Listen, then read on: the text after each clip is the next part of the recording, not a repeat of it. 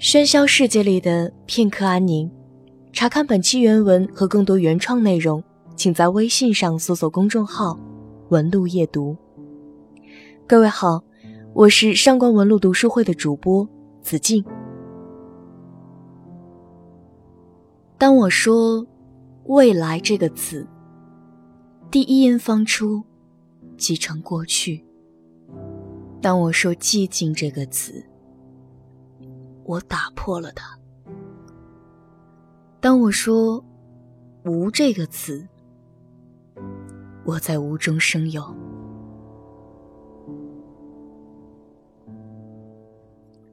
三个最怪的词：辛波斯卡。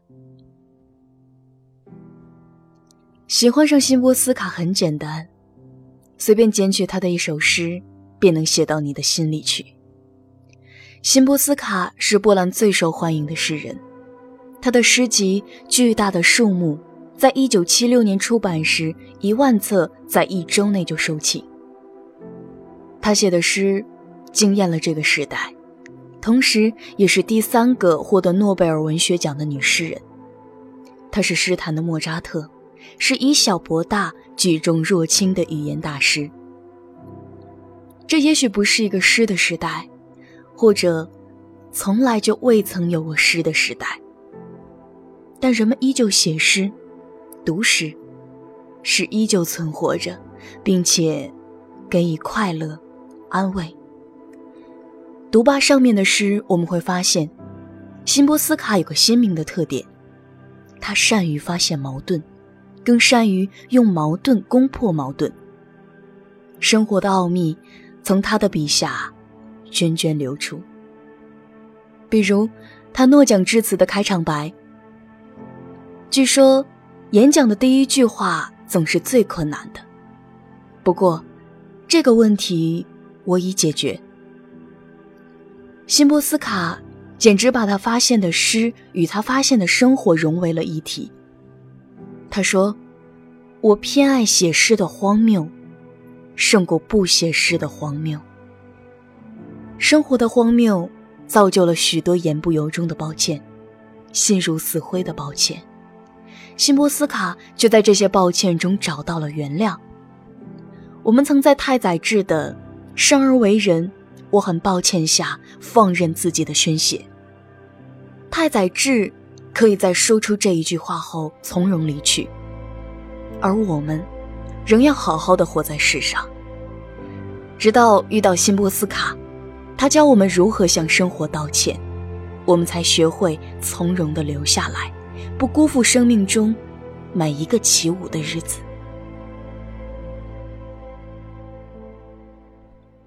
辛波斯卡在一颗小星星底下，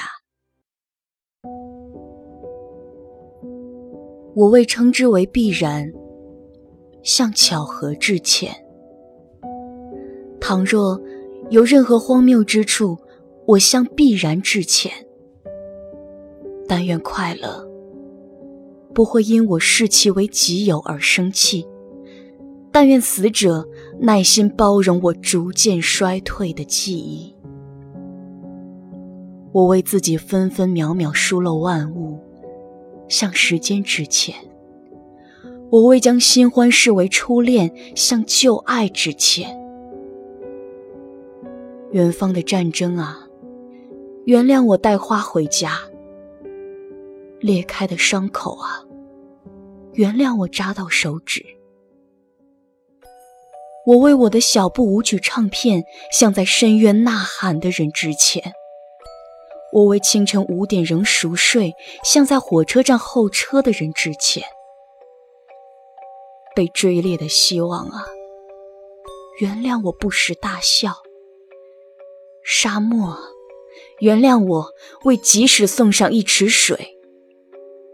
而你，这些年来未曾改变，始终在同一笼中目不转睛盯望着空中同一定点的猎鹰啊！原谅我，虽然你已成为标本。我为桌子的四只脚像被砍下的树木致歉，我为简短的回答向庞大的问题致歉。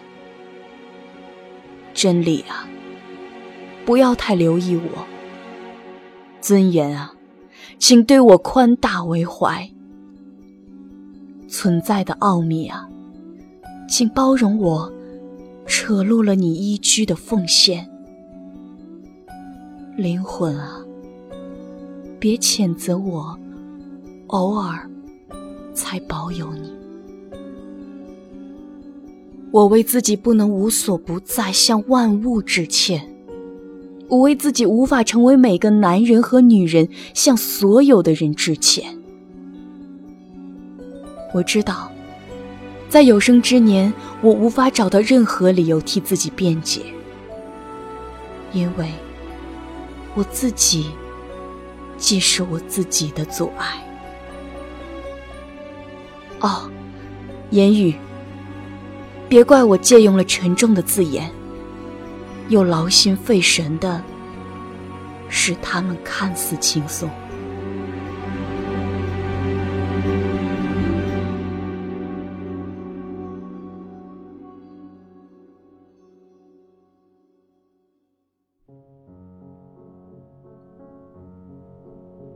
每一个读到这首诗的人都会被惊艳。每一句诗都贴近我们，如同大地。我们会在淡淡的生活中，渐渐的遗忘离去的爱人。我们不在意时间的流逝，对自己也不够精心照顾，常常够不着真理，常常放低了自尊，只偶尔才去谈论。诗和远方，可是，我们仍要学会坦然拥有快乐，别预知悲伤。学会对待新欢如同初恋，学会同情他人的苦难，学会安享自己的舒适。我们不对希望抱有太多希望，也原谅自己未曾华丽转身。远方的战争啊，原谅我。带花回家。这句话让我想起了一个法国的故事。敌军就要入侵了，街上卖花的少女把所有的红玫瑰送给路上的行人。城破之日，行人的手中都拿着鲜花。这大概是文艺到骨子里的法国人才做得出来的事。但在这首诗中，辛波斯卡只是在说：这是个不完美的世界。我们也不是完美的自己，向不可及的生活和不能成为的自己致歉，向不可控的生活和不正确的自己致歉。无人前来原谅，我们只能抱歉的热爱下去。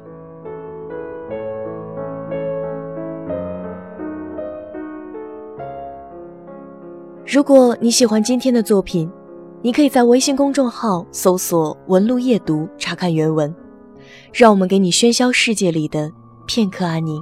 我是上官文路读书会的主播子静，祝您晚安。